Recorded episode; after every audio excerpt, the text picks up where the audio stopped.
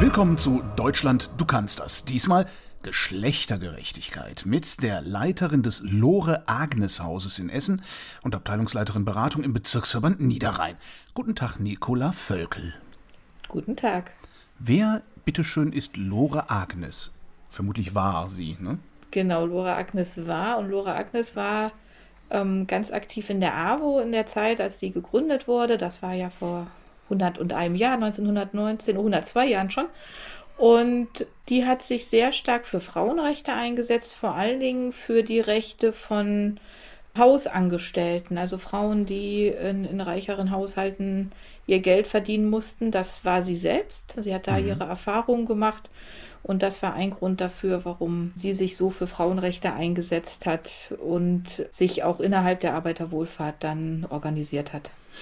Hat sie damals sich nur einsetzen können oder hat sie es auch schon geschafft, Frauenrechte durchzusetzen? Also die AWO hat vor allen Dingen ja die Aufgabe gehabt, oder ähm, ich glaube, die Lore Agnes sah sich so auf Missstände hinzuweisen, aber vor allen Dingen auch direkt die Not vor Ort zu lindern. Also es ging um beides. Das ging immer Hand in Hand. Ähm, natürlich auch politische Forderungen aufzustellen und die natürlich damals aufgrund der ganz besondere Nähe zur SPD, weil die AWO ja aus der SPD rausgegründet wurde, auch mit, mit der Partei umzusetzen. Aber es ging vor allen Dingen auch darum, überhaupt auch auf Rechte aufmerksam zu machen, denn dass ähm, Hausangestellte, weibliche Hausangestellte Rechte haben, ähm, auch das musste verbreitet werden. Und was davon haben Sie nach heute übertragen? Das Lore Agnes Haus versucht auch diese Beidseitigkeit zu fahren, beide Seiten zu sehen. Wir möchten zum einen Frauen empowern, sagen wir heute. Früher hieß es Hilfe zur Selbsthilfe bei der AWO. Und gleichzeitig aber verstehen wir uns auch als Einrichtung, die ähm, politisch agiert. Wenn wir Missstände bemerken, dann sind wir wirklich immer ganz glücklich, dass wir Teil der AWO-Familie sind, weil wir dann unsere Forderungen auf der großen politischen Ebene, manchmal auch auf der kleinen sachpolitischen Ebene auch formulieren und auch nach außen vertreten, um so beides zu erreichen. dass die Hilfe zur Selbsthilfe und die Selbstermächtigung der Frauen, aber auch dafür zu kämpfen, dass die Lebensbedingungen von Frauen sich verbessern und dass sie selbst ihre Rechte wahrnehmen und kennen und auch, dass in der Politik und in der Gesellschaft wahrgenommen wird, dass da vielleicht Missstände sind, die zu verändern sind. Was für Missstände könnten das sein? Ich bilde mir ja ein, mit äh, offenen Augen durch die Welt zu laufen. Und ähm, Sie sagten gerade, ja, wenn wir Missstände bemerken, gibt es immer noch unbemerkte Missstände? Ja, vielleicht sogar manchmal unbemerkt. Zum Beispiel die besonders schwierige Situation von geflüchteten Frauen, die dann entweder, weil sie alleinerziehend sind oder eben auch in der Familie die Rolle haben, sich um die Kinder zu kümmern, nochmal besondere Zugänge brauchen, um in Deutschland gut landen zu können. Wir sind eine Schwangerschaftskonfliktberatungsstelle und wir kämpfen mit der AWO auch seit deren Gründung dafür, dass der Schwangerschaftsabbruch möglich ist.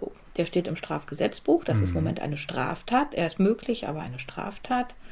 Wir kämpfen dafür, dass Frauen Zugang zu kostenlosen Verhütungsmitteln haben.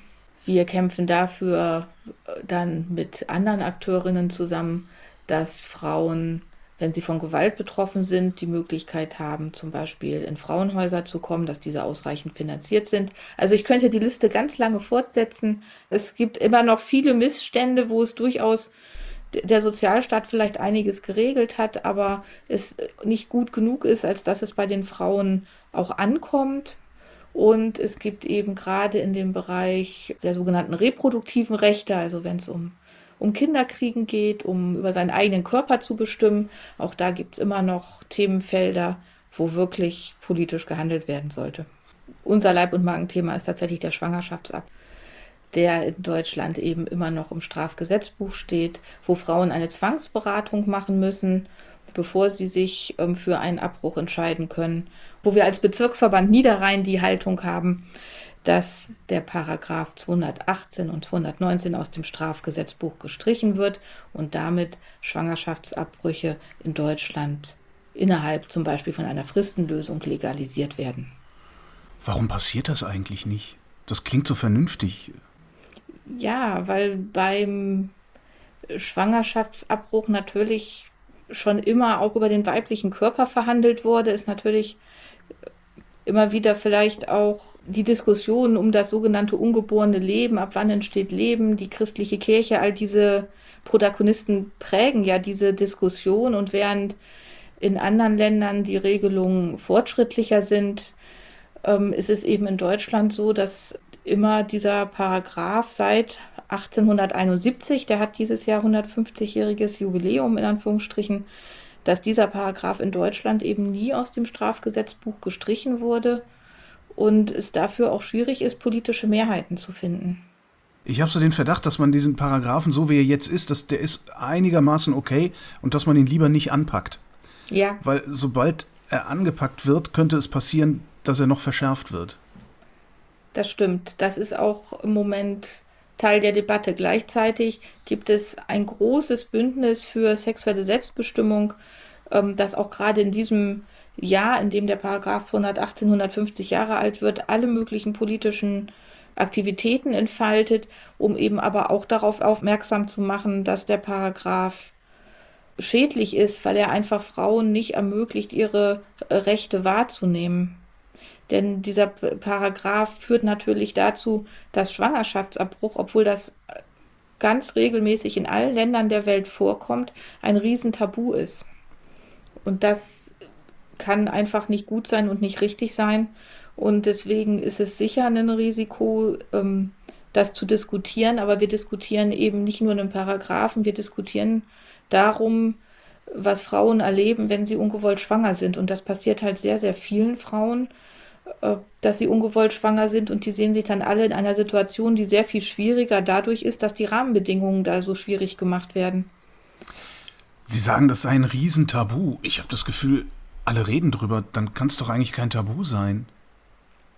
Es ist aber insoweit zum Beispiel ein Tabu, wenn Sie eine Schwangerschaftskonfliktberatung mhm. Erleben, wenn Sie die zum Beispiel durchführen, gibt es keine Frau, die nicht reinkommt und als erstes sich in dieser Pflichtberatung rechtfertigt, warum sie schwanger geworden ist und warum sie wirklich gute Gründe hat, das Kind nicht zu bekommen. Das ist überhaupt nicht das Anliegen, was wir bei der Arbeiterwohlfahrt verfolgen. Wir wollen natürlich auf gar keinen Fall, dass eine Frau sich rechtfertigen muss, sondern wir beraten die Frau nach dem Gesetz, aber wir merken, dass zum Beispiel da dieses Gefühl versagt zu haben, dass einem das eigentlich nicht passieren darf und dass man einen guten Grund haben muss, der gar nicht unbedingt in einem selbst liegt, also dass man einfach sagt, meine Familienplanung ist abgeschlossen, sondern dass ein Grund sein muss, der gesellschaftlich akzeptiert wird und der ist dann oft vorgeschoben, wäre zum Beispiel gesundheitliche Gründe, die vielleicht auch eine Rolle spielen, aber gar nicht so tragend sind, wenn man dann genauer hinhört und ein Gespräch führt, äh, in dem den Frauen deutlich wird, wir akzeptieren sie so, wie sie sind und wir akzeptieren sie auch mit ihrer Entscheidung.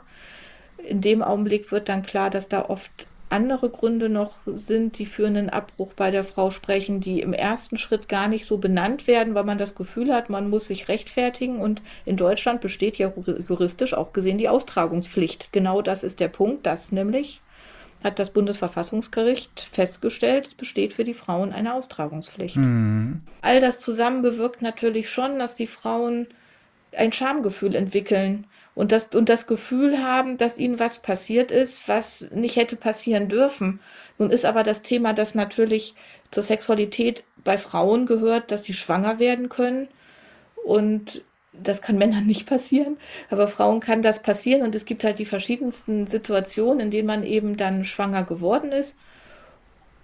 Und als Frau ist dann, die Frauen haben dann oft das Gefühl, sie müssten sich dafür entschuldigen, dass ihnen das passiert ist.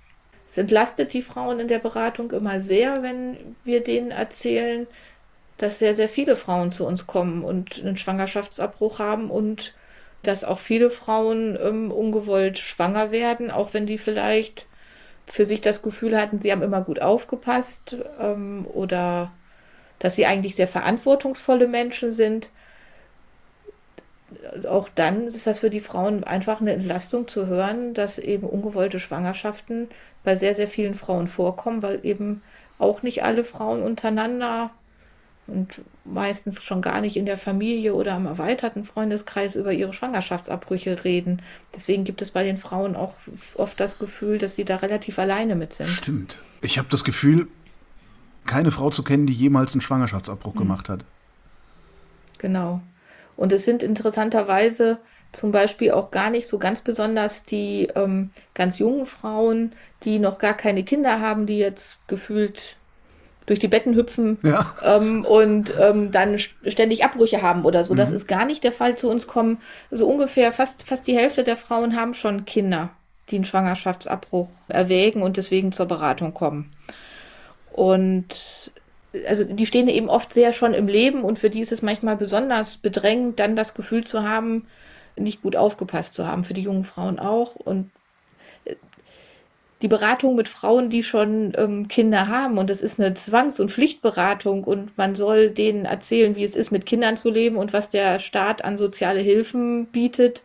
Das sind oft auch ähm, durchaus Beratungen, wo es manchmal zu fast paradoxen Situationen kommt, weil ich natürlich mit einer Frau spreche, die ganz, ganz genau weiß, was es heißt, ein Kind zu haben, ein Kind aufzuziehen und tatsächlich auch, wo sie sich auf den Staat verlassen kann, aber vor allen Dingen natürlich auch viele Orte wo, oder Stellen, wo sie sich nicht auf den Staat verlassen kann. Moment, Sie müssen der das erzählen? Ja, ich muss den Frauen, ich muss den Frauen, ja, das, ja, es ist absurd, aber ich muss den Frauen Hilfen anbieten. Dazu ja. gehören natürlich staatliche Leistungen wie Kindergeld oder Wohnungssuche. Ich kann natürlich einer Frau und wir unterstützen die Frau auch, wenn sie eine größere Wohnung sucht. Aber natürlich sind die allermeisten Menschen, die zu uns zur Beratung kommen, komplett darüber informiert, wie ihre soziale Lage ist, wo die Hilfen des Staates sind und wie schwierig eine Wohnungssuche gerade ist. Das heißt, unsere Hilfen sind in Teilen natürlich sehr begrenzt, die wir anbieten können. Und ähm, dann werden Beratungsgespräche, sage ich mal, mit einer Frau, die schon drei Kinder hat und das erste ist fast aus dem Haus, kann ich die sehr gut beraten. Aber dieser Teil mit den Hilfen, die der Staat bietet, damit man sich für das Kind wirklich gut entscheiden kann, dieser Teil ist natürlich manchmal entweder sehr kurz ähm, oder ähm, fast absurd. Ja. Diese staatlichen Hilfen, die sie dann aufzuzählen haben, um den Frauen ja das Kinder kriegen oder das Kind behalten, schmackhaft zu machen, sind die ausreichend? Nein. Das, die Hilfen sind nicht ausreichend, das wissen die Frauen, aber was vor allen Dingen ein ganz großes Thema in vielen Konfliktberatungen ist, dass die ökonomische Situation der Frau selbst nicht gut abgesichert ist. Sehr viele Frauen, die zum Beispiel auch schon Kinder haben, zum Beispiel sehr jung Kinder bekommen haben und jetzt bei mir sitzen und sind jetzt 30 und das Kind, was sie schon haben, die Kinder sind im Ganztag in der Schule, mhm. dann weiß die Frau ganz genau, jetzt ist der Zeitpunkt, wo ich zum Beispiel eine Umschulung machen kann, wo ich meine Ausbildung vollenden kann. Und dann entscheiden die sich oft sehr bewusst gegen ein weiteres Kind und gar nicht, weil sie vielleicht nicht doch noch ein Kind haben wollten, weil sie wissen, dass jetzt das Zeitfenster ist, wo der Staat ihnen die Unterstützung gibt, um selbst ihre Ausbildung abzuschließen. Und sie sind sich nicht sicher, ob sie noch eine weitere Chance kriegen, wenn sie noch mal ein Kind großziehen. Und sie wissen nicht, ob sie das Kind mit, wenn das Kind noch klein ist, in die Krippe kriegen. Sie wissen nicht, ob das Kind wirklich ganz sicher einen Ganztagsplatz in der Kita kriegt. Mhm. Und das sind dann auch Beratungen, die mich manchmal tatsächlich, wenn ich sie mache, ein bisschen wütend machen, weil ich da sehr rationale Frauen sehe, die sehr, sehr verantwortungsbewusst mit sich, aber auch mit ihren Kindern und dem umgehen, was da vielleicht ein Kind werden wird, ähm, weil sie einfach ganz klar haben, dass ähm, die Unterstützung so systematisch für Frauen, die sich auch für Familie entscheiden, dann nicht ist. Das klingt, als wäre das gar nicht unbedingt ein Problem mangelnden Geldes, also mangelnder finanzieller Zuwendung an die Frauen, sondern eher ein Problem der ja, gesellschaftlichen Infrastruktur. Ich glaube, das ist beides. Viele Frauen leben natürlich dann von dem sogenannten Hartz IV zum Beispiel, wenn sie Kinder großziehen, wenn sie alleinerziehend sind oder sich auf den Partner nicht so verlassen können, sage ich mal, dann ist natürlich da auch schon oft finanziell schwierig. Und sie leben von Transferleistungen und sie möchten da rauskommen. Und dann ist es das, dass man weiß, dass man mit so wenig Geld weiter auskommen muss, dass man Altersarmut erleben wird. Das ist den Frauen alles klar. Mhm. Und dann gibt es aber auch die Dinge, wo die Infrastruktur einfach schlecht ist. Und manchmal kommt beides zusammen. Wo fehlt es am dringendsten? Also welches Problem würden Sie am liebsten sofort gelöst sehen? Abgesehen von Paragraph 218. ich würde schon mich freuen, wenn das Problem dass man Ausbildung, Arbeit oder Weiterbildung mit Kindern verbinden kann. Wenn das wirklich gelöst wäre, das heißt eine ganz verbindliche, verlässliche Kinderbetreuung von klein an, von ganz klein an, ähm, wenn das gegeben wäre, dass die Frauen wirklich sicher sein könnten, dass ihre Kinder betreut sind, das wäre eine Hilfe plus diejenigen, die Fort- und Ausbildung finanzieren, Jobcenter, Arbeitsamt, dass die auch sich committen könnten und Frauen Versprechungen machen könnten, dass eben zum Beispiel ein Angebot, sich persönlich weiterzuentwickeln, auch in drei, vier Jahren nochmal gemacht wird. Das sind ganz profane Dinge, aber die ich sofort ändern würde. Und diese ganze ähm, Förder- und Weiterbildungslogik, wann man Fort- und Weiterbildung und Ausbildung kriegt, ist einfach jetzt, wo ich das von außen sehe, aber auch für die ähm, Frauen, die zu uns kommen, so undurchschaubar, dass man eben auch keine Sicherheit hat, wie man dort begleitet wird, um selbst auch noch sich zu ein Stück weit Arbeit zu haben, also sich auf eigenen Füßen stehen zu können, ist da das wichtig und für viele natürlich auch nochmal sich so ein Stück weit im Job selbst verwirklichen zu können oder selbst ähm, beweisen zu können. Oder ich hole mal aus, bei uns kommen auch viele Frauen, für die zum Beispiel Kinderkriegen einfach keine Option ist. Die möchten einfach kein Kind haben. Für das sind das wird in der Beratung besprochen, das wird akzeptiert, die kriegen sowieso, kriegen alle ihre Beratungsbescheinigung. Es kommen viele Frauen, die einfach verschiedene Entscheidungen in ihrem Leben getroffen haben und sehr klar sind. Aber für diese Frauen, die eben eigentlich sich vorstellen könnten, noch ein Kind zu haben, für die machen wir ja auch Beratung. Und wenn man dann merkt, dass die äußeren Umstände diese Frauen davon abhalten, eine freie Entscheidung treffen zu können, und da sind wir dann auch bei Geschlechtergerechtigkeit, sie können einfach gefühlt nicht frei entscheiden für oder gegen das Kind, weil einfach die Rahmenbedingungen so unwägbar sind, dass sie nicht wissen, ob sie sich und dem Kind am Schluss ähm, gerecht werden können. Dann ist doch aber eigentlich, was die Gesellschaft macht, die sagt so, ah ja, wir wollen, dass du das Kind kriegst, wir, machen, wir wollen das so sehr, dass du sogar eine Austragungspflicht hast. Äh, Im Grunde sind wir doch dann alles Heuchler. Ja, weil das als gesellschaftliches Thema formuliert wird aber natürlich individuell auf die Frau. Die, die Frau muss das individuell aber für sich tragen. Jetzt wird der nächste Mann, der um die Ecke kommt, sagen, ja, aber ich muss bezahlen. Stimmt, richtig. Hat das Kind ja auch gezeugt. Aber damit ist er doch dann fein raus letztlich. Also nach dem Motto, ich zahle und äh, genau. kümmere mich nicht. Ja, das ist, glaube ich, dann genau der Punkt, wo auch alle gesellschaftlichen Themen, alle gesellschaftlichen Lippenbekenntnisse landen erst am Körper der Frau und dann an der Frau, die sich in aller Regel um das Kind dann kümmert. Aber vor allen Dingen ist es eben so, dass die flächendeckende Versorgung mit Ärztinnen, die Abbrüche machen, im Moment immer schwieriger wird. Und Ärztinnen, die schon Klagen kriegen, weil sie auf ihrer Internetseite schreiben, wir führen Schwangerschaftsabbrüche in einer vertraulichen Atmosphäre durch, klicken Sie auf diesen Link, da finden Sie alle Informationen, wie das durchgeführt wird. Wenn die dafür Anzeigen kassieren. Und es sind nicht Frauen, die diese Ärztinnen anzeigen, sondern es sind Männer. Das fand ich bemerkenswert. Ja, aber das in der, ja, das sind Männer, aber es gibt in diesem ganzen Bereich der sogenannten Lebensschützer das sind die Menschen, die gegen Schwangerschaftsabbruch vorgehen. Da gibt es doch auch einige Frauen. Woher weiß ich denn, wie kriege ich denn raus, welcher Arzt oder welche Ärztin bei mir in der Nähe das macht? Ähm, gibt es irgendwo, hat die AWO eine Liste? Also wenn ich zu, zu Ihnen in die Beratung komme, kann ich dann sagen, haben Sie mal eine Liste, wo ich anrufen kann? Also ja. dürfen wenigstens Sie diese Werbung machen? Ja. Wir dürfen zumindest die Namen der Ärzte nennen, die in einen Abbruch machen in der Nähe. Hm. Und können mit den Frauen dann auch besprechen, schon mal, welche Methode sie vielleicht präferieren würden, ob sie sich vielleicht nur vorstellen können, Abbruch bei einer Frau zu machen, ob sie sich überhaupt gar keine Vollnarkose vorstellen können. All das ist ja völlig möglich und berechtigt. Und dann können wir auch ähm, an Ärzte weiterverweisen, von denen wir wissen, dass die für die Frau auch erreichbar sind. Auch da kommt es ja darauf an, wie mobil man ist. Und ähm, die dann auch Methoden anbieten oder die Bedingungen erfüllen, die für die Frauen, die bei uns in der Beratung sind, erstmal wichtig sind. Jetzt reden wir die ganze Zeit über die Frauen. Was sind eigentlich mit den Männern? Mhm. Haben sie auch irgendwas mit Männern zu tun? Oh ja, es kommen auch viele Partner mit in die mhm. Schwangerschaftskonfliktberatung, die das gemeinsam mit ihrer Frau machen wollen. Männer haben auch das Recht, ähm, sich alleine beraten zu lassen zum Thema Schwangerschaftskonflikt. Auch zu allen anderen Themen von Sexualität und Schwangerschaft sind sie herzlich willkommen, aber auch explizit ähm, ist es möglich, sich zum Schwangerschaftskonflikt alleine beraten zu lassen als Mann. Und wie gesagt, viele ähm, Frauen bringen auch ihre Partner mit. Und wenn der Partner, die Partnerin, der, die, der Erzeuger nicht mitkommt, dann ist er natürlich oft auch ein bisschen unsichtbar in den Beratungsgesprächen dabei. Mhm. Weil natürlich, dass du bei einer ungewollten Schwangerschaft oder einer Schwangerschaftskonfliktberatung ja auch eine Rolle spielt. Es geht hier um den Körper der Frau. Ähm, sollten Männer da überhaupt mitreden dürfen? Die Frau entscheidet.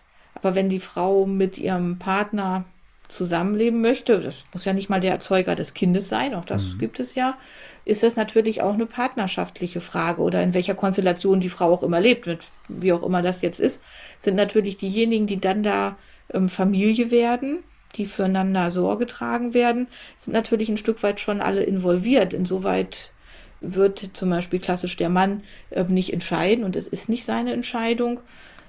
Aber im Idealfall ist es natürlich auch gut, wenn sich zum Beispiel ein Paar Gedanken macht, wie dann das Leben weitergeht, was das für einen als Paar bedeutet, wie man die Rollen aufteilen möchte.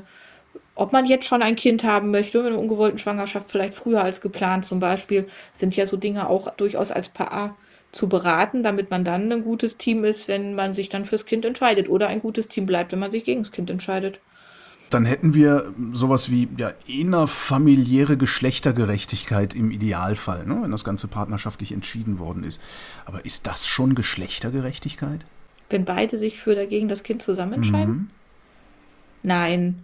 Also am Rennglas der Schwangerschaftsberatung und der Schwangerschaftskonfliktberatung würde ich aus unserer Erfahrung sagen, dass eben alles, was mit Familie und Kindern, der sogenannten Care-Arbeit zu tun hat, tatsächlich überwiegend bei den Frauen hängen bleibt.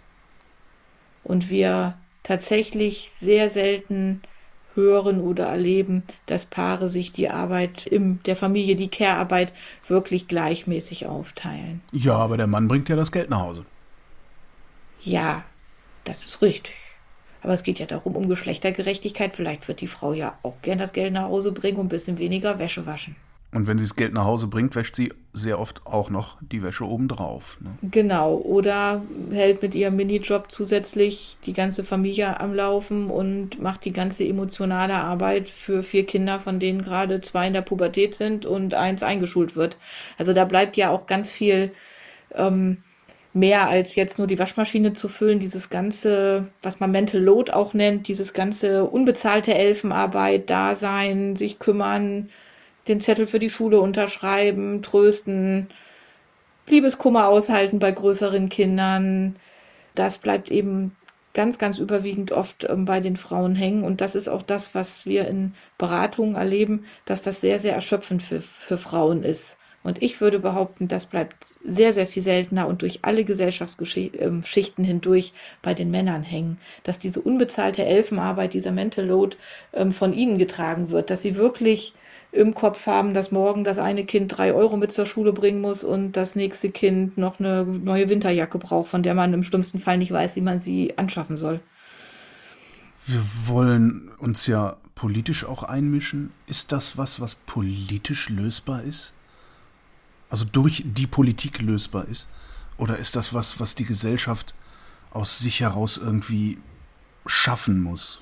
Ich glaube, dass da auch viel politisch lösbar wäre, weil das Sichtbarmachen von solchen Dingen dass zum Beispiel es politisch möglich sein muss, dass eine Kanzlerkandidatin gibt, die kleine Kinder hat, ohne dass thematisiert wird, wenn alle anderen Kanzlerkandidaten wir alle nicht mal wissen, wenn sie männlich sind, ob sie überhaupt Kinder haben, ähm, dass solche Dinge natürlich schon insoweit politisch gelöst werden können, als dass man zum Beispiel ganz selbstverständlich Frauen nicht mehr fragt, wie viele Kinder hast du, dass in auch in politischen Runden ähm, das keine Rolle spielen darf. Also das sind jetzt keine Gesetze, aber das sind ja, ist ja schon politisches Verhalten, mhm. dass wir, dass wir gendern, ohne dass ganze Parteien Angst haben, wenn sie irgendwo einen Gender-Sternchen machen müssen oder mal Frauen und Männer sagen, dass da nicht gleich die Gesellschaft zerbröselt. Das sind ja schon auch ähm, politische Dinge. Man kann sicher nicht ein Gesetz machen, das heißt, auch Männer müssen im Haushalt die Hälfte arbeiten. Aber man kann natürlich Gesetze so machen, dass für Frauen ähm, zum Beispiel Arbeit noch attraktiv ist. Man kann Steuerklassen verändern und mhm. nicht die Frau hat die Steuerklasse 5 und bringt gefühlt nur 3,50 Euro nach Hause. Ähm, da gibt es ja schon eine ganze Menge. Kinderbetreuung. Es ist halt oft eine Haltung und Haltung drückt sich ja auch in Politik aus. Nicola Völkel, vielen Dank. Gerne.